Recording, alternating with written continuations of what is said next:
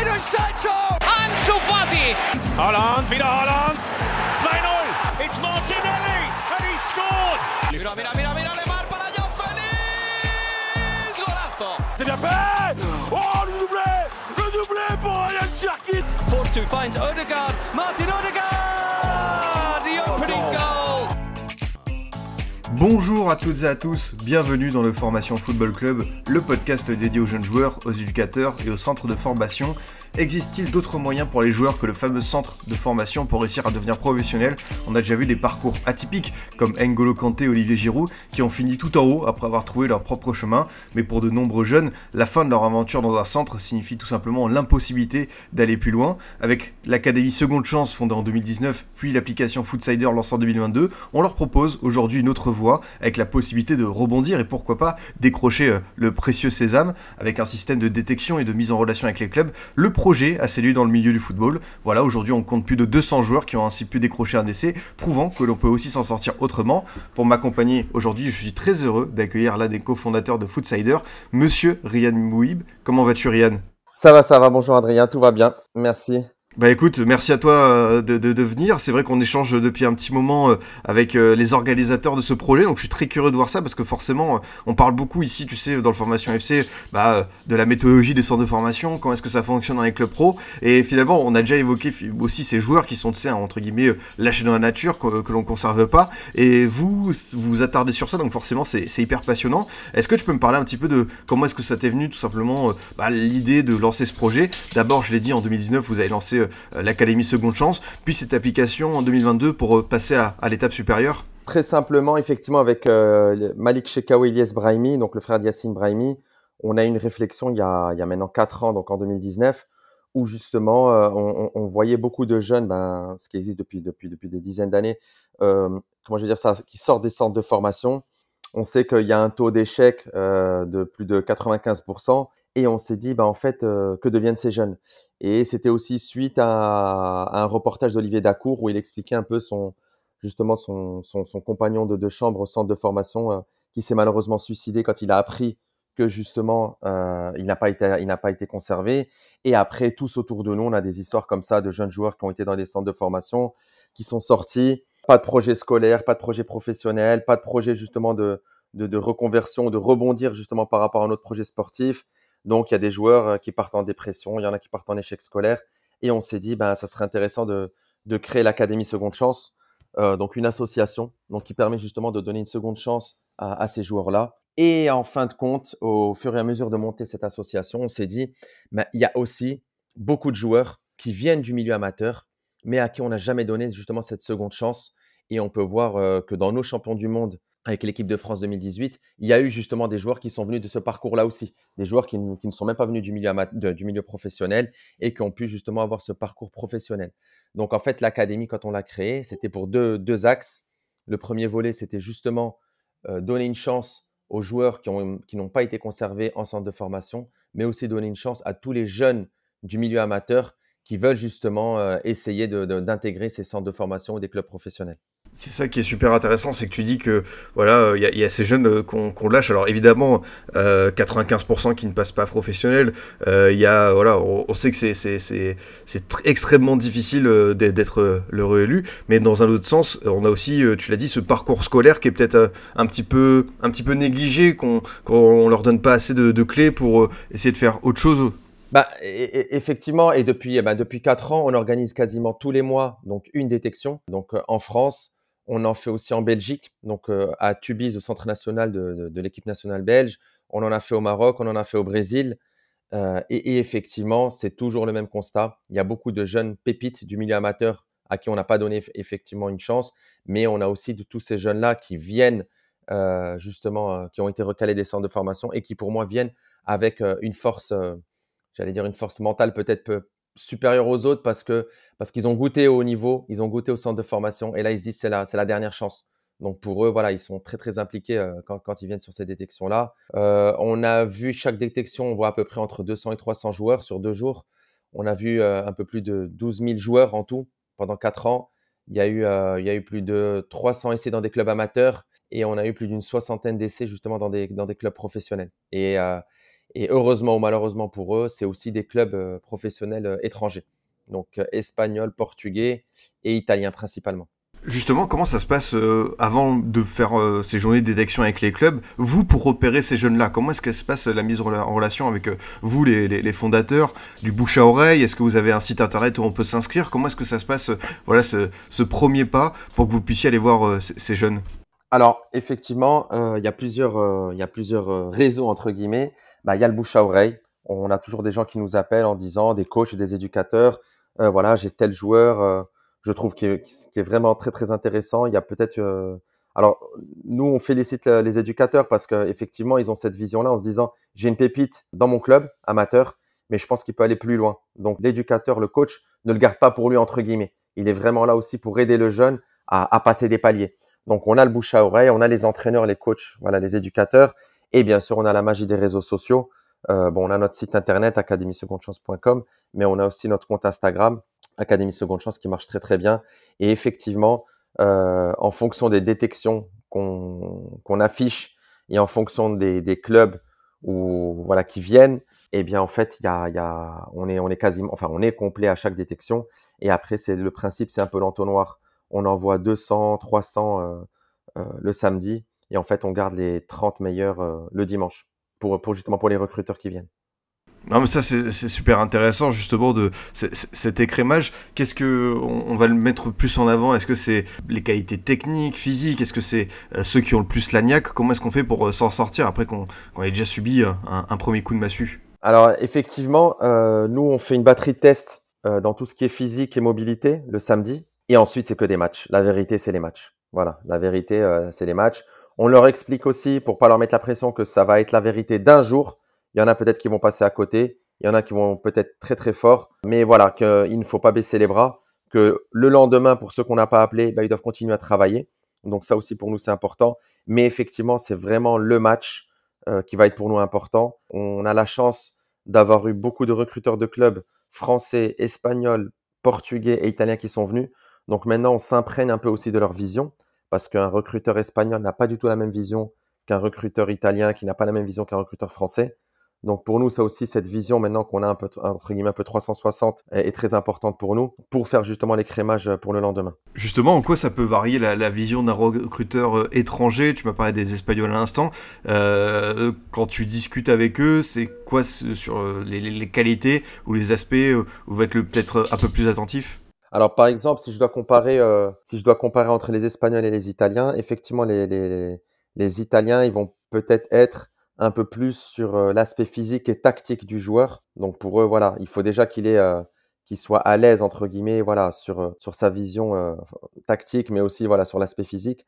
Alors que les Espagnols, eux, ça va vraiment être la technique. Nous, on a un recruteur de, de Villarreal qui, qui, était venu et il nous a dit, bah, moi, en fait, le joueur, pour moi, ce qui est important, c'est pas forcément quand il a le ballon. C'est 10 secondes avant qu'il ait le ballon et 10 secondes après qu'il ait donné le ballon. Qu'est-ce qu'il fait? Qu'est-ce qu'il fait en fait avant d'avoir la balle et après d'avoir la balle? Et bien sûr après son bagage technique quand il a le ballon. Donc effectivement, c'est des choses hyper intéressantes. Euh, voilà, il y a aussi le savoir-être. Pour donner un autre exemple, on avait eu un recruteur de l'Atlético Madrid qui est venu et euh, la détection commençait à 9h, il arrivait à 7h30 du matin et on lui a dit mais pourquoi vous arrivez maintenant? Il a dit bah en fait la détection elle commence avant le, avant le terrain. Donc en fait, il voyait les gens qui arrivaient à l'heure, ceux qui arrivaient en retard, ceux, euh, le dress code qui était important aussi pour lui, le langage corporel, quand il disait bonjour, quand il serrait la main, ce qu'il regardait dans les yeux, ce qu'il souriait. Donc voilà, c'est tout cette petite, euh, dire toutes ces petites informations ces conseils nous qu'on a pris et voilà et pour nous qui, sont très très importantes et qu'on explique aux jeunes justement le jour de la détection. Ah, c'est ouf hein, tous ces, petits détails. Et on a parlé à l'instant tu sais de, de, de l'aspect euh, déception. Justement euh, comment est-ce que vous faites pour euh, discuter pour échanger avec ces jeunes qui je l'ai dit en introduction qui viennent de subir voilà une grosse désillusion qui seront pas pris dans l'équipe pro de leur club formateur. Ils ont une forme d'attachement et en plus c'est une partie de leur rêve qui s'envole. Comment est-ce que ça se passe cet aspect vraiment psychologique pour euh, leur faire comprendre qu'aujourd'hui, même si évidemment c'est une déception pour eux, on ne peut pas leur enlever, mais il existe aussi d'autres moyens de, rebondir, de pourquoi pas euh, avoir une possibilité d'aller euh, rejoindre l'élite. Malheureusement, on n'a pas la prétention de pouvoir tout leur expliquer en deux jours, parce que c'est pas pas effectivement notre métier. Par contre, on les invite et on les sensibilise à l'importance aussi de la prépa mentale, parce que pour nous qui est très très important. on invite aussi des anciens joueurs pros euh, lors de nos détections. Donc pour nous, ça c'est très très important parce que ça permet euh, justement euh, d'avoir cette légitimité quand un joueur professionnel va expliquer un peu son parcours et même s'il est passé pour certains par le cursus centre de formation et d'autres non, on voit en fait l'importance du mental, comme quoi il faut rien lâcher, comme quoi il faut être résilient, il faut être persévérant et surtout savoir se remettre en question. Donc, donc ça pour nous c'est effectivement très très important cette partie mentale. Mais comme je dis, voilà, nous on est une, petite académie, on peut pas forcément, voilà, j'allais dire répondre à tout ce volet-là mais on les sensibilise justement sur la prépa mentale, sur l'appréhension justement de cet échec-là pour eux, ou l'appréhension justement de, d'un jeune joueur qui n'est jamais passé par un centre de formation lorsqu'il va partir sur un essai à 15, 16, 17 ans. Donc, euh, donc effectivement, cette partie mentale pour nous est, est vraiment une, est la plus importante. Tu penses que, que les clubs aujourd'hui peuvent faire mieux justement sur cette euh, partie-là, sur le fait de désamorcer certaines situations et leur faire comprendre que voilà, il y en a beaucoup beaucoup d'entre eux qui ne vont pas réussir à passer pro dans un premier temps. Est-ce que tu penses que voilà, on devrait mettre euh, plus l'accent sur l'aspect euh, psychologique dans, les clubs, dans les, les, centres de formation aujourd'hui en France? Je pense qu'il y a déjà une prise de conscience des clubs, des clubs professionnels. Je pense que ça y est, ça commence à être acté, ça commence à, à bosser dessus. Euh, peut-être pas assez, bien sûr, mais, mais voilà, je, pense que, le, démarrage a commencé. Euh, ce qui est important aussi, voilà, c'est de sensibiliser les jeunes justement au double projet de reconversion. Ok, il est au centre pour devenir professionnel, mais s'il ne l'est pas, qu'est-ce qui se passe? Euh, Moi, personnellement, je fais une thèse sur ça. Je suis doctorant, donc je fais une thèse sur la reconversion des sportifs de haut, de haut niveau en entrepreneuriat. Donc, ça me touche particulièrement. On a échangé avec des clubs, avec des clubs professionnels, des centres de formation. Euh, notamment donc euh, après je vais passer justement à Foodsider où on a où on a on a fait déjà un partenariat avec le Stade Lavallois pour accompagner justement tous les jeunes, justement les sensibiliser euh, à, leur projet de reconversion. Ah, c'est très intéressant ça le fait que tu fasses une thèse là-dessus et, justement on, on l'a dit en France est-ce qu'on est à peut-être euh, si tu as comparé par rapport à d'autres pays, est-ce qu'on est, on est en retard là-dessus sur euh, le fait de, tu sais, euh, on dit souvent que pour un sportif, arrêter sa carrière, c'est une première mort. Est-ce qu'on peut réussir à faire davantage aujourd'hui pour aider ces, ces gens-là? Oui, on peut toujours faire plus et il faut faire plus parce que c'est des gens qui ont, qui ont, qui ont des qualités, surtout sur des traits de caractère qui sont très, très, très, très développés, même pour le monde de l'entreprise. Donc, je vais faire un parallèle très rapide. Aujourd'hui, euh, dans le monde de l'entreprise ou même dans le monde de l'entrepreneuriat, les, employeurs vont chercher des salariés qui vont être persévérants, qui vont être tenaces, qui vont savoir se remettre en question, qui vont avoir le goût du challenge. Mais en fait, ces traits de caractère, un joueur de foot ou un sportif de haut niveau, mais elles sont décuplées chez lui. Parce qu'en fait, depuis tout petit, en centre de formation, on lui demande d'être persévérant, on lui demande d'être tenace, on lui demande de se remettre en question, on lui demande d'être résilient. Donc en fin de compte, euh, il y a vraiment un parallèle à faire entre le sportif de haut niveau, le footballeur et le monde de l'entreprise. Et, aujourd'hui, c'est encore un peu, entre guillemets, euh, mal vu en se disant Ah oui, mais tu as joué que du foot. Ouais, ben en fait, on ne sait pas où est-ce qu'on peut te mettre dans une entreprise. Mais en fin de compte, non, pas du tout. Parce que si on le forme, ben, il, a, il a ses soft skills, ce savoir-être euh, qui est décuplé en lui. Donc justement, ça peut être vraiment une valeur ajoutée pour, pour l'entreprise. Pour revenir sur euh, l'aspect euh, détection, euh, une journée type, ça ressemble à quoi? Tu m'as dit que voilà, vous rassembliez 200, 200 joueurs, qu'il y avait beaucoup de matchs. Est-ce que tu peux me raconter un petit peu les, coulisses de l'organisation? Comment est-ce que vous faites pour mettre ça en place? Parce que bah, 200 joueurs, c'est quand même beaucoup, histoire que tout le monde puisse un petit peu s'exprimer. Oui, alors en fait, par exemple, si on a 200 joueurs, on va faire des créneaux en fait de, de 3 équipes, donc 33 joueurs. Donc ça va être des sessions de, de 2 heures et par catégorie d'âge. Par exemple, le matin, on commence à 8 heures. Et on va ramener euh, tous les joueurs qui sont nés entre, par exemple, 2000 et 2002, 2003. Et là, on va prendre les, dire les 33 euh, joueurs sur ce créneau-là. Ensuite, après, donc à 10 heures, on aura 33 joueurs, donc trois équipes de 11 en fait, avec les 2004, 2005, 2006, etc., etc. Voilà. Et en fonction du nombre qu'on a, on peut, on peut, doubler les créneaux. Euh, si on a un terrain, deux terrains. et le but, en fait, c'est on voit tous ces joueurs et en fonction, voilà, des, des, batteries test, mais c'est surtout vraiment en fonction du, du, match, parce que pour nous, le match, c'est 80% de, de, la décision par rapport, j'allais dire, à, l'aspect physique ou physique ou mobilité. On va, on va choisir en fait les meilleurs pour le lendemain. Et des fois, c'est pas évident, parce que des fois, on, en choisit 40 et des fois, on en choisit que 15 quand on organise un match amical. Là, ce week-end, on était à Marseille. Euh, bah, en fait, on en a choisi que 15 euh, pour justement jouer un match amical contre, contre une équipe. Et du coup, un petit peu sur euh, les, les, les, sensations, euh, les retours des, des, joueurs, ceux qui participent, ils sont, ils sont satisfaits de la formule? Est-ce que vous dites, voilà, nous c'est quelque chose qui, qui, nous plaît, cette forme d'adrénaline, le fait d'être testé? Alors, ce qu'on explique aussi aux, aux, joueurs quand ils viennent, c'est que c'est une détection. C'est pas un match, c'est pas un entraînement. C'est-à-dire que le joueur a 1h, 1h30, donc sur un match, pour montrer ses qualités. Alors des fois, les joueurs, ils sont là à, être contents, à marquer des buts, à se dire oh, on, a, on, a, gagné et les autres on a perdu, mais c'est pas du tout ça. Euh, L'appréhension d'une ou la préparation à une détection, ce n'est pas de gagner ou de perdre. C'est vraiment de montrer ses qualités sur un temps bien défini. Et, et effectivement, ça après quand ils comprennent, ben, ils aiment ça parce qu'en fait, tout de suite, c'est comme, comme on dit, hein, c'est le jeu sans enjeu. Ils sont là pour jouer, mais c'est pas le score en fait le plus important. Alors bien sûr, l'attaquant lui, euh, lui on va juger sur sur, euh, sur, euh, voilà, sur occasions, sur ce qui va euh, marquer ou rater. Mais effectivement, on leur enlève cette appréhension de se dire ah oui, notre équipe doit gagner. Non, non, non, non. C'est sur vos qualités qu'on va voir de joueurs, collectives aussi. ça va être important, de solidarité. Et en fin de compte, sincèrement, alors bien sûr, il y a toujours des déçus. Il y a toujours des déçus parce qu'il y en a effectivement qui n'ont pas cette qualité de se remettre en question et qui pour eux vont vont se dire bah, j'ai été le meilleur ou j'ai été un des meilleurs, pourquoi j'ai pas été pris? Mais en général, franchement, ils sont, ils sont très contents. Ils sont très contents parce que nous, on leur explique que c'est une détection, mais c'est aussi pour eux euh, un moment fort où ils doivent retenir des choses. Donc on leur dit voilà, sur cette journée, si vous ne repartez pas avec des choses que vous avez retenues positivement, euh, bah, en fin de compte, ça, ça va être compliqué pour vous d'aller plus loin. Donc il faut vous remettre en question, même si vous n'avez pas été pris, qu'est-ce que je retiens de cette journée? Parce qu'effectivement, elle est, un peu stressante, euh, elle va, ça va très vite pour eux. Euh, qu'est-ce que j'ai retenu et qu'est-ce que j'ai vu par rapport aux autres? Comment je peux me comparer par rapport aux autres? Ah ouais, j'ai quand même du retard sur, sur telle ou telle ou telle chose. Donc voilà, on leur explique un peu tout ça. C'est un vrai jeu d'équilibriste parce qu'évidemment tu dois jouer, euh, bah t'es dans un sport co, donc euh, évidemment tu dois aussi euh, penser à ça, mais tu dois aussi penser à ta personne. J'imagine que pour pour les joueurs ça va être un moment particulier et j'aime bien ce que tu dis, c'est vraiment insister sur le fait que c'est pas c'est pas un match, c'est pas un entraînement, c'est vraiment une détection, c'est vraiment un, un, un, moment hyper hyper atypique, singulier. exactement et et on le dit, on le dit, on le dit, on le dit à, chaque fois. Voilà, c'est le football, c'est le sport collectif le plus individuel au monde. C'est-à-dire que c'est un sport co, mais malheureusement, il faut aussi être individuel pour montrer ses qualités. Et, ça, effectivement, euh, voilà, ils, arrivent à l'intégrer petit à petit.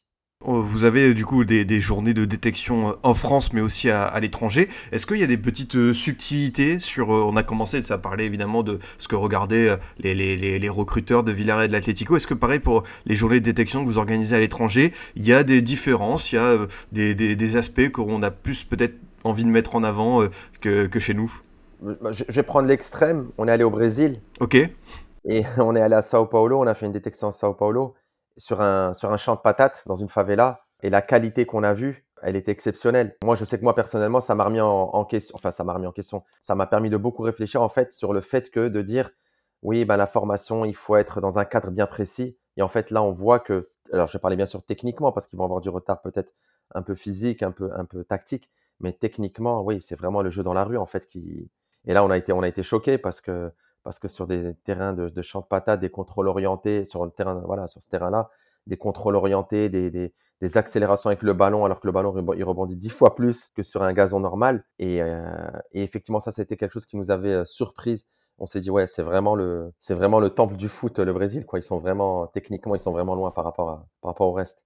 J'imagine bien le terrain, euh, comme tu dis, vraiment euh, très très miteux, euh, vraiment presque impossible au niveau des appuis et du dribble. Et c'est finalement là les joueurs qui peuvent euh, s'en sortir pour le but. Est-ce que tu as d'autres exemples de, de, pays où vous êtes allé où pareil les, les, conditions étaient un peu un peu différentes? Le Maroc, le Maroc aussi parce qu'on a eu mmh. on a eu beaucoup de joueurs marocains, mais beaucoup de joueurs subsahariens qui étaient là aussi pour la détection. Donc sénégalais, ivoiriens, maliens. Et, et effectivement le terrain n'était pas top, mais après voilà les en Afrique ou en Amérique du Sud c'est aussi le mental c'est que pour eux, ils jouent leur vie. Ils jouent leur vie, donc, euh, donc, euh, donc les efforts, ils les font, euh, ils les font, voilà, ils les font, ils sont, ils sont décuplés. La répétition de l'effort, ils ne s'arrêtent pas. Ils ne s'arrêtent pas. Et après, quand on leur pose la question, ils ont même pas mangé depuis la veille. Et on se dit ouais en fait euh, en fait c'est vraiment dans la tête. Ils sont ils savent qu'ils jouent leur vie donc euh, donc ils donnent tout. Je l'ai dit euh, en, en, introduction euh, Ryan vous avez noué des, des partenariats avec certains clubs. Euh, voilà j'ai pu noter notamment Saragosse en Espagne vous avez Lyon la Duchère Laval ou encore le FC 93 aujourd'hui. Tout simplement comment est-ce que ça se passe les partenariats la, la, mise en relation avec ces clubs? Comment est-ce que vous procédez pour aller les chercher? Est-ce que c'est eux qui viennent vers vous? Comment est-ce que ça se passe tout simplement la, la, la communication la poignée de main pour se dire ok aujourd'hui on va pouvoir travailler ensemble et peut-être que vous avez quelques jeunes à nous, à nous suggérer. Euh, est-ce que c'est un accès prioritaire à certaines détections Comment est-ce que ça marche euh, tout simplement? Ouais, alors avec Foodsider, effectivement, ce qui est intéressant, c'est qu'on a tout digitalisé. Donc en fait, on a digitalisé le, recrutement, j'allais dire, euh, ou le matching entre le joueur et les, et les, clubs. Donc pour nous, ça c'est très très important, c'est que ça se fait de manière automatique. Donc pour Foodsider, en fait, le joueur il crée son profil, il peut, il peut postuler à des annonces de clubs et les clubs peuvent aussi euh, voilà, s'inscrire et, euh, et, et, et j'allais dire, euh, poster des annonces par rapport à des profils. Donc ça, ça se fait automatiquement. Nous, on n'est pas agent, on n'est pas intermédiaire, on ne veut pas l'être et on ne le sera jamais. Donc c'est vraiment, on est pour les joueurs et les clubs. Et il y a le deuxième volet, effectivement, où on va créer des partenariats avec des clubs. Alors le premier volet, c'est que voilà, ça se fait aussi de, de bouche à oreille. Quelqu'un qui connaît un club euh, avec qui on a échangé, moi, par exemple, je sais qu'avec le à Mérignac, donc à Bordeaux-Mérignac, le SAM, qui est un très très bon club de la région, si ce n'est un des meilleurs clubs formateurs. Je confirme. voilà, avec leur U17 NAS, U19 NAS, ben, en fait, eux, c'est très très simple. Euh, ils ont tout de suite compris euh, l'intérêt. Euh, c'est voilà, c'est qu'effectivement, ils peuvent poster pour, j'allais dire, renflouer leur effectif d'une manière digitale et d'une manière, j'allais dire, immédiate en sachant qu'on a aujourd'hui plus de 70 000 joueurs sur, sur l'application en cinq mois on a plus de 1000 clubs qui sont sur, sur, sur, la, sur l'application. Et effectivement, voilà, après, on se rapproche naturellement avec des clubs. Et quand on voit que leur valeur, ben, ben c'est, j'allais dire, c'est vraiment, euh, c'est vraiment identique au nôtre, ben, on noue un partenariat. Et quand on noue un partenariat, c'est qu'en fait, on peut organiser des détections sur leur site. Et donc ça, c'est très, très intéressant pour nous parce que, et pour le club, parce que, par exemple, si on veut sur la région bordelaise, euh, je vais prendre un exemple, hein, la, la, Real Saragosse euh, veut organiser un, un match contre eux, bah, en fait, on dit au SAM de Mérignac, voilà, nous, euh, est-ce qu'on peut venir organiser une détection chez vous? Parce qu'on a 15 joueurs qui doivent aller à Saragosse. Euh, on communique, on vient chez eux. En même temps, eux, ils peuvent superviser les joueurs. Donc, parce qu'on ne ramène pas 15, on en ramène euh, une centaine. Et euh, eux peuvent recruter des joueurs. Et nous, ça nous permet d'avoir, euh, j'allais dire, un terrain pour qu'on puisse organiser euh, organiser la, détection et après euh, partir à Saragosse. Donc c'est comme ça qu'on avait fait. Tu l'as, dit, euh, Ryan, au, début de ton intervention, et c'est très intéressant, vous n'avez pas le rôle euh, d'agent d'intermédiaire, et justement, on sait qu'aujourd'hui, dans, dans ce football de 2023, euh, ce sont des personnes qui ont pris énormément de place, et pour les agents, c'est tout à fait euh, justifié. Comment est-ce que ça se passe, les relations avec eux, tout simplement? Est-ce qu'ils vous font confiance? Est-ce qu'ils sont euh, voilà, constamment dans la discussion? Je voulais juste savoir, voilà, c'est intéressant aussi de savoir quelle est leur prise de position pour eux par rapport à cette à cette nouveauté? Bah, c'est ouais, une super question, Adrien, parce qu'effectivement, au début, ils nous voyaient comme des concurrents. Donc, euh, donc ils pensaient qu'on était concurrents. Et quand le joueur il disait je vais aller à une détection, pour certains joueurs qui ont des agents, bah, l'agent lui disait non, non, n'y va pas, euh, ça sert à rien d'y aller, etc. Mais effectivement, on a aussi communiqué, on a aussi bien expliqué euh, la chose. Et maintenant, ben, on rencontre justement ces agents-là avec les joueurs. Euh, et maintenant, c'est même des fois les agents qui nous appellent pour nous envoyer deux, trois joueurs qu'ils ont. Et, et, et, ça, pour nous, c'est entre guillemets un, petit pari qui a été gagné parce que, parce que voilà, ils sont aussi prescripteurs pour nous, pour nous envoyer des joueurs. Et ils ont bien compris que nous, on n'est pas du tout intermédiaire parce qu'une fois que le, une fois que le joueur, euh, j'allais dire, euh, est pris dans le club, bah, en fait, c'est l'agent après qui fait le rôle, justement, et qui entame la suite. Non, c'est vrai, c'est bien, je pense, d'avoir brisé la, la glace avec eux, parce que, comme tu as dit, ils pouvaient peut-être vous prendre pour de la concurrence et tout. Mais non, non, vous, vous êtes juste vraiment là pour euh, avoir ce, ce, rôle de, de, plateforme et de mise en relation avec euh, des clubs. Et, et, les joueurs et les agents, bah, eux, ils peuvent pas peut-être organiser des détections ou, ou des essais euh, à, à cette échelle-là. Exactement. Et, et, ce qui est intéressant aussi euh, pour les agents, enfin, pour, pour l'agent, c'est qu'effectivement, on va être facilitateur pour lui. Et pour revenir par rapport au club, notamment les clubs professionnels, pour leurs recruteurs, euh, par exemple, on a fait deux Scouting Day, on a fait le 24 février, on a fait le 2 juin donc euh, à Paris. Euh, on a vu presque 800 joueurs sur toute la France et on a ramené les 90, 100 meilleurs joueurs. Bah, en fait, le recruteur, on a eu 45 clubs qui sont venus professionnels, donc des recruteurs français, espagnol, italien, portugais, allemand. Et en fait, ils nous disent, bah, en fait, les 100 joueurs que vous nous avez ramenés, bah, en fait, moi, si je dois les voir, scout que je suis d'un club pro, il me faut peut-être 6 mois pour les voir, voire peut-être un an. Alors que là, sur une journée, je les vois tous. Parce qu'en fait, un recruteur, le week-end, il va aller voir une demi-heure un joueur. Après, il doit vite courir, repartir voir une demi-heure ou une heure sur un autre joueur. Le lendemain, le dimanche, il fait la même chose. Donc, en fait, pour voir 100 joueurs, c'est compliqué. Alors que nous, justement, on fait ce, travail d'écrémage on, leur ramène, en fait, voilà, tous ces joueurs-là sur une journée. Tu, me l'as dit sur euh, l'application Foodsider, vous avez euh, euh, tout qui est centralisé au niveau du profil des, joueurs avec ce système de match. C'est un peu le, Tinder du foot, c'est assez original, assez intéressant comme, comme idée. Et justement, comment est-ce que ça se passe au niveau des caractéristiques, peut-être une petite utilisation de la data, je sais pas, mais qu'est-ce qu'on va pouvoir y trouver aujourd'hui sur la page d'un joueur au niveau des, des informations? Alors, effectivement, sur le joueur, c'est des informations très très simples ça va être son, même son nom de famille, on le cache parce qu'on ne veut pas qu'il soit embêté après par des gens à, essayer de trouver euh, son nom et son prénom sur les réseaux. Donc on met que son prénom. Il y a son poids, sa taille, sa date de naissance, son parcours euh, par rapport au club. Euh, voilà. Donc c'est et bien sûr, il peut mettre des vidéos. Donc ça c'est important. Voilà.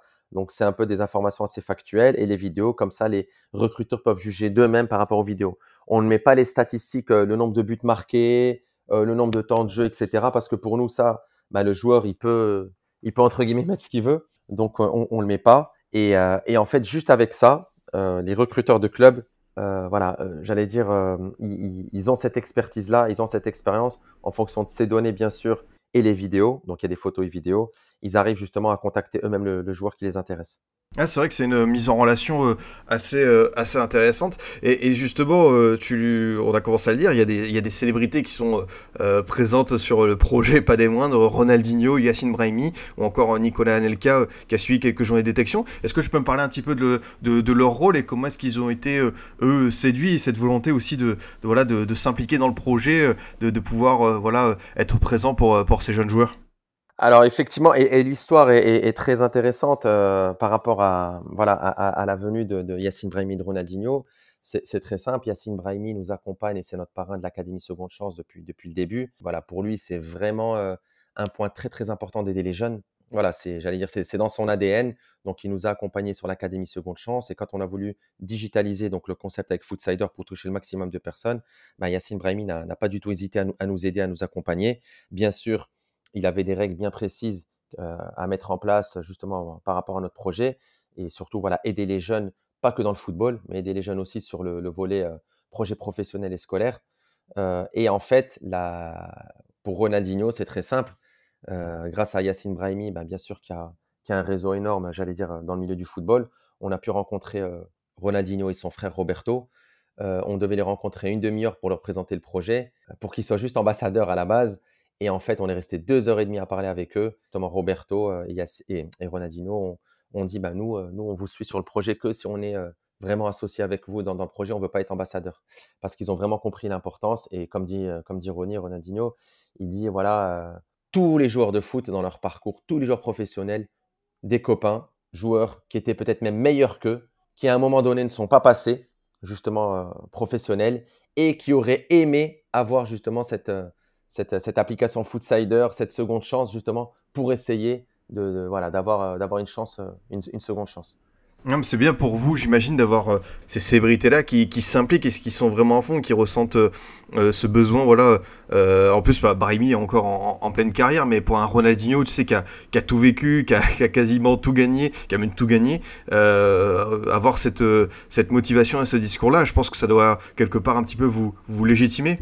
Complètement. Grâce à Yacine, euh, Brahimi et Ronaldinho, euh, ça nous a offert beaucoup de portes. Euh, ça nous a ouvert beaucoup de portes justement avec les clubs professionnels, de par leur réseau. Voilà.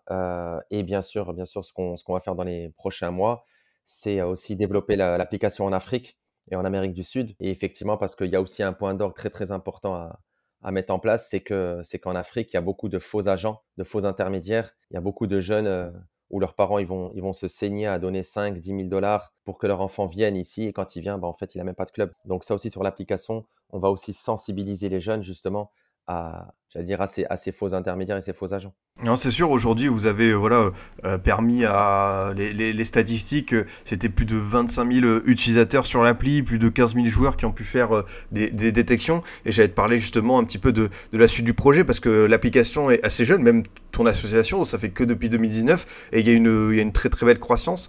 comment est-ce que tu imagines la suite, la suite pour vous? Et alors, effectivement, euh, par rapport à Foodsider, ça fait que 5, maintenant 6 mois, pardon, parce qu'on est en mois de juin, donc euh, que, c'est lancé. Mais on, est très content des résultats.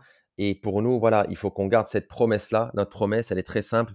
On met en relation les joueurs et les clubs dans les meilleures conditions. Voilà, c'est vrai, vraiment ce qu'on fait. Et bien sûr, on, dispose du réseau des clubs professionnels pour justement, euh, voilà, accompagner les jeunes qui veulent intégrer ces, clubs professionnels, mais aussi les jeunes qui sortent, donc qui ne sont pas conservés, pour les accompagner justement euh, dans leur projet professionnel.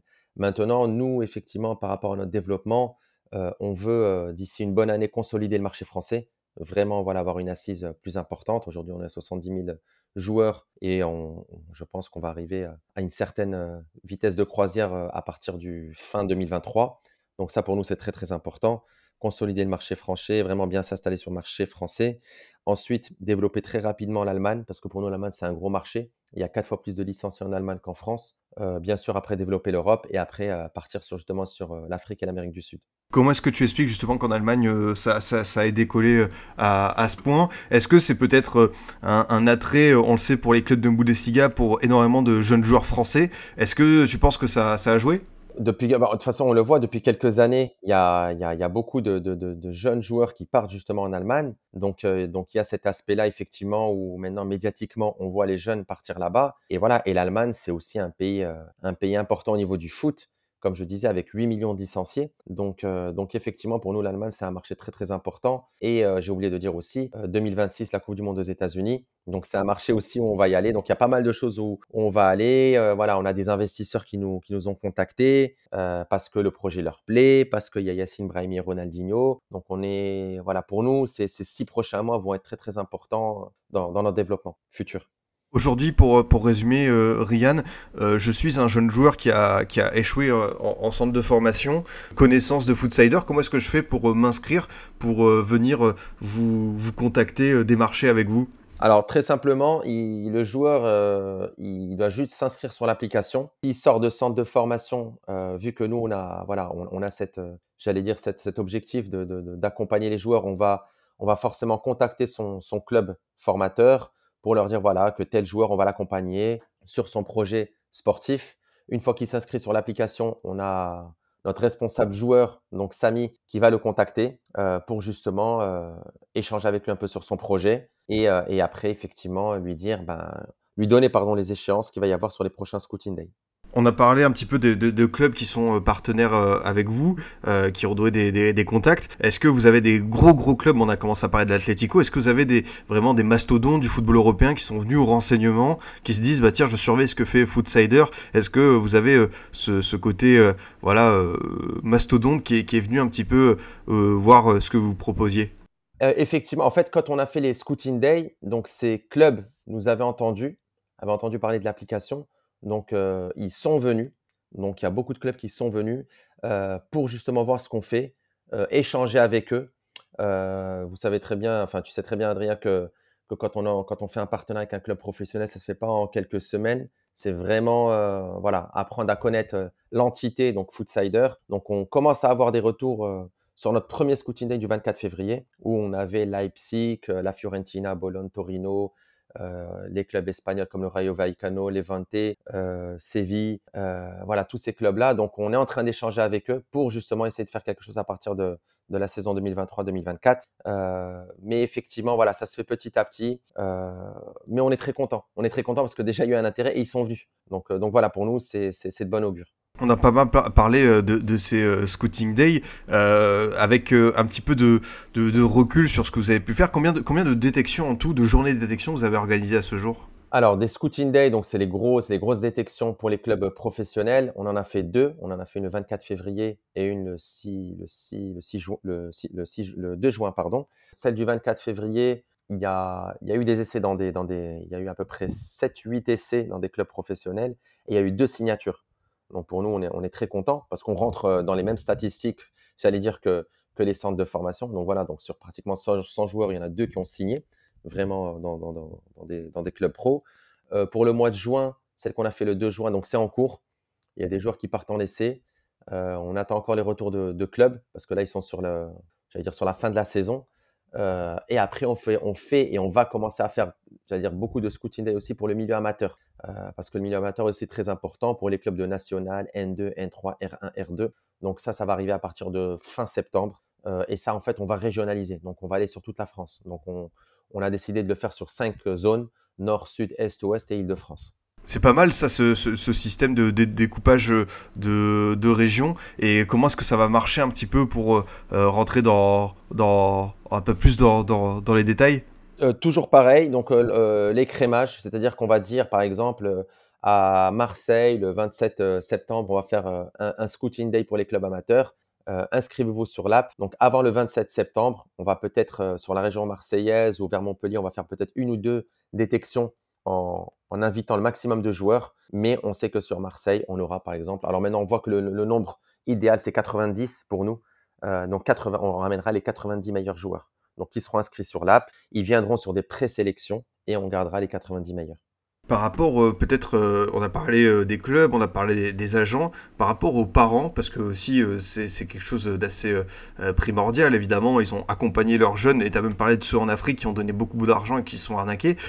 pour, pour vous, par exemple, si on parle des, jeunes en, France, quelle relation vous avez avec eux? Est-ce qu'ils sont, ils sont curieux? Est-ce qu'ils sont enthousiastes par rapport au projet? Qu'est-ce que tu as pu ressentir jusque-là? Sincèrement, je pense que c'est le, même ressenti qu'on peut avoir lorsqu'on va voir un, match euh, de jeunes et on voit les parents autour, il y a des, il y a des parents, euh, voilà, projet Mbappé pour, leur enfant. Donc voilà, c'est comme ça, projet Mbappé, je veux qu'il signe, je veux ça. Donc je vais faire toutes les détections, euh, toutes les détections qui peuvent exister. Je, peux, je vais l'emmener partout pour essayer de faire des essais. Il y a, il y a, il y a le projet où voilà, c'est les parents qui suivent, j'allais dire, le projet de l'enfant, donc du jeune. Le jeune, il veut devenir pro, les parents, ils sont là, derrière lui, à l'écouter et à l'aider justement à l'aider à, l'aider à faire ces essais-là. Et moi, je trouve que c'est totalement, j'allais dire, honorable pour ces parents-là qui, voilà, qui sont là juste pour euh, à écouter leur enfant et à le suivre dans son projet.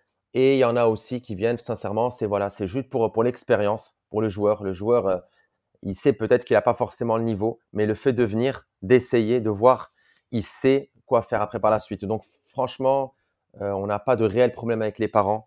Euh, bon, après, il y a aussi une chose très simple, c'est que quand on fait les scouting day, les parents sont, sont interdits euh, lors, des scouting day. Les présélections, ils peuvent venir, mais sur les scouting day, euh, c'est interdit. Parce que quand il y a les recruteurs, il y a une pression plus importante, donc les parents ne rentrent pas. Et les parents, voilà, j'allais dire sur 100, sur 90 parents, il y a toujours un, deux qui veut pousser, mais mais généralement, non, non, ça se passe très bien. Non, mais j'imagine que ouais, ça, ça, peut être euh, assez euh, déconcertant euh, pour certains. Et justement, sur le, le, Scouting Day, sur les deux journées que vous avez organisées, combien de recruteurs il y avait à peu près en tribune? Alors, je sais pas si tu avais toute la liste, peut-être le nombre exact, c'est compliqué, mais à peu près, et surtout les, provenances des, des, des, des, pays, des clubs. Entre 40 et 50, mhm. donc on est très content et on va dire que c'est un tiers, un quart, un quart, on va dire, un quart club français et les trois quarts, c'est des clubs étrangers. Euh, c'est les clubs étrangers, principalement espagnols, portugais, italiens. Il y avait quelques clubs allemands. Mais on est très content parce qu'effectivement, ça, ça décuple les chances du joueur. Non, totalement. Et puis, bah, comme on l'a dit pour euh, l'aspect Bundesliga, j'imagine que le, jeune joueur français, même s'il a, entre guillemets, échoué une première fois dans un centre de formation, il y aura toujours cette, euh, cette, euh, cette sensation, parce que voilà, le jeune joueur français, on l'a déjà répété dans cette émission, Ryan, mais il est hyper polyvalent, il peut s'adapter à quasiment tous les styles de jeu. Donc forcément, je suis pas je suis pas étonné que tu me dises que parmi les recruteurs les plus demandeurs, bah, tu as l'Espagne, le Portugal et l'Italie. Exactement, ils sont très demandeurs du joueur français. Euh, même s'il a été évincé des centres de formation, même s'il vient du milieu amateur, ils ne font aucun a priori. C'est-à-dire qu'ils viennent, ils, ne jugent même pas s'il est sorti d'un centre ou milieu amateur, mais les, joueurs français, voilà, ils sont très intéressés. Euh, et la petite anecdote, par exemple, pour les clubs allemands, je sais que eux, voilà, c'est vraiment la discipline. Et euh, il y avait un joueur qui, était, qui avait vraiment de grande qualité. Il se reconnaîtra quand il écoutera ton, podcast. Et parce, parce qu'on lui a dit, et il y avait Leipzig qui était très intéressé par lui. Et juste parce qu'il jouait avec le short qui tombait, Juste ça, juste cette nonchalance-là, ils ont dit euh, on le prend pas. Et on allait, ouais, et on allait le voir et on lui a dit. Ah ouais? On lui a dit, tu vois, on lui a dit juste parce que tu es un peu nonchalant et parce que le short ah tombe euh, pendant tout le match. Ils ont dit on n'a pas besoin d'un joueur comme ça, on n'a pas le temps de, refaire son éducation ou de, lui donner voilà des conseils sur euh, comment il doit se tenir. Tu vois, c'est ça qui est, hyper euh, particulier, c'est qu'il y a une attention qui est portée au détail. Tout à l'heure, tu m'as parlé du recruteur de l'Atletico, là, tu me parles du, short. Les jeunes qui passent ces détections, ils ont conscience de ce que ça représente, le, niveau d'exigence et euh, ce qu'on attend pour du professionnel, quoi. Exactement, l'exigence, c'est exactement ça, Adrien. C'est vraiment l'exigence sur le terrain, mais en dehors du terrain. Et, ça, les jeunes ne, le comprennent pas forcément. Non, mais euh, et, ça va pour leur faire passer le message, ils comprennent, ils sont pas trop déçus? bah, bah, bah, ce jeune-là, en fait, euh, il a signé à, Bologne. Ok. Voilà, il a, il, a, il a, signé à Bologne parce qu'effectivement, sur sa, son autre scouting day, bah, il a tout donné, il a, il a changé son comportement, donc il s'est remis en question. Euh, et, en plus, c'est un bon gars. C'est-à-dire que même le short, quand, quand je lui ai parlé, en fait, ça lui paraissait lui normal. C'était même pas. C'est vraiment un, un, gentil garçon. Mais c'est juste, voilà, le fait de faire ça, ben, il y a, il y a une perception différente en fait que, lui n'avait pas du tout vu. Non, mais c'est vrai que c'est le genre de petits détails ouais, qui peuvent euh, permettre de, grandir. Euh, Ryan, on arrive euh, au bout de cette émission. Tu as commencé un petit peu à parler de, la suite du, du, projet Foodsider. Il y a cette volonté voilà, d'internationaliser encore plus l'application, de se tourner notamment vers l'Amérique du Sud et l'Afrique. C'est ça vos défis pour les prochaines années? Voilà, comme, comme, comme on disait tout à l'heure, voilà, développer la France, l'Europe et après partir en Afrique et en Amérique du Sud. Et on aimerait bien pour 2026 euh, être implanté aux États-Unis avec la Coupe du Monde et les Jeux Olympiques en 2028. Au niveau du développement aux États-Unis, justement, comment est-ce que tu, tu, imagines ça? Parce que c'est vrai que tu as à la fois les centres de formation, tu as les académies, mais tu as aussi euh, les drafts, tu as euh, même les, les, lycées universitaires ont leur propre équipe. Donc c'est vrai qu'il y, a une, il y a une manne de joueurs qui est assez imposante. Exactement. Et juste à titre euh, d'exemple, en France, il y a un peu plus de 2 millions de licenciés. Aux États-Unis, aujourd'hui, il y en a 24 millions. Donc, il y en a 12 fois plus. Et effectivement, il y a, il y a, il y a aussi, euh, je pense que ça a tellement explosé d'un coup que c'est pas forcément structuré. Il y a effectivement les universités, les clubs, il y a les académies. On a parlé avec quelqu'un de la MLS qui nous a dit, en fait, même des ligues. Les ligues, ça peut être privé. Euh, mais il a dit, tout le monde peut créer une ligue dans son état. Donc, il y a, tout ça un peu qui a éclaté.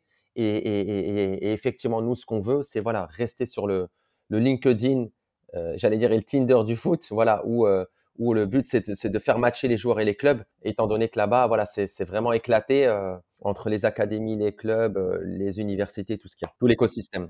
Euh, c'est ça, et justement, euh, tu parlais de, LinkedIn. Ryan, j'ai vu que tu étais aussi intervenant en école de commerce à, Kedge, à côté de chez moi, à, Talence, à, Bordeaux. Justement, sur le côté un petit peu managérial, qu'est-ce que ça représente Foodsider comme, comme, comme aventure au niveau, tu sais, de, de, de la start-up, de cette volonté de, de faire du foot autrement? Bah, en fait, moi, j'ai enseigné pendant 12 ans à Cage et avec euh, l'application Foodsider, bon, j'ai dû, j'ai dû arrêter, euh, j'ai dû arrêter d'enseigner, mais, mais effectivement, euh, avec Malik et Malik Elias Brahimi, ben, ben, on s'éclate en fait dans ce projet de start-up parce que parce que c'est un peu comme, j'allais dire, comme le sport de haut niveau, comme le foot, rien n'est acquis. Il faut constamment se remettre en question, il faut constamment switcher, pivoter en fonction de, de, de l'environnement, de l'écosystème, comment, voilà, comment évoluent les choses. on est incubé justement à Cage, donc on a une équipe presque de 10 salariés et on est incubé à Catch Talents, Paris et Marseille. Voilà, on a, on a des équipes comme ça qui sont. On a l'équipe Dev Tech, donc par rapport à l'application qui est sur Paris. On a l'équipe euh, marketing qui est sur Marseille et l'équipe euh, commerciale qui est sur Bordeaux. Eh bien, c'est parfait, c'est parfait tout ça. En tout cas, merci beaucoup, Ryan. On arrive euh, au, bout de cette émission. Je te remercie de venir. C'était super euh, intéressant de t'entendre justement sur, euh, sur Foodsider et ces nouvelles possibilités pour les jeunes joueurs de, rebondir. Donc, bah, merci beaucoup. Voilà, pour ceux qui veulent aller découvrir l'application, elle est disponible gratuitement. Si, voilà, en plus, ce qui est intéressant, je sais qu'il y a pas mal d'éducateurs, de, de, scouts, de recruteurs, de personnes du monde du football qui m'écoutent. Donc voilà, bah, si j'ai pu permettre de faire découvrir ce projet bien sympathique, j'en suis ravi. Et encore merci Ryan d'être venu. Bah, merci à toi Adrien de m'avoir donné l'opportunité justement d'échanger avec toi et de parler de Foodsider. Et, et comme tu l'as dit, euh, l'application est téléchargeable gratuitement pour les joueurs, les clubs, les coachs, les recruteurs, les agents. Euh, voilà, il n'y a, a, aucun problème. Merci beaucoup, merci beaucoup Ryan et, et, à très vite pourquoi pas pour, euh, pour se reparler et prendre des nouvelles du projet Foodsider. Avec grand plaisir Adrien, merci à toi, merci beaucoup. Merci beaucoup. De mon côté, chers auditeurs, je vous dis à bientôt pour un autre numéro. Vous pouvez toujours nous écouter sur Deezer, Spotify, SoundCloud, iTunes et Google Podcast. Si cette émission vous a plu et si vous voulez nous soutenir, n'hésitez pas à nous mettre un commentaire et 5 étoiles sur Apple Podcast. Ça me fera très plaisir. À très vite pour une nouvelle émission du Formation Football Club.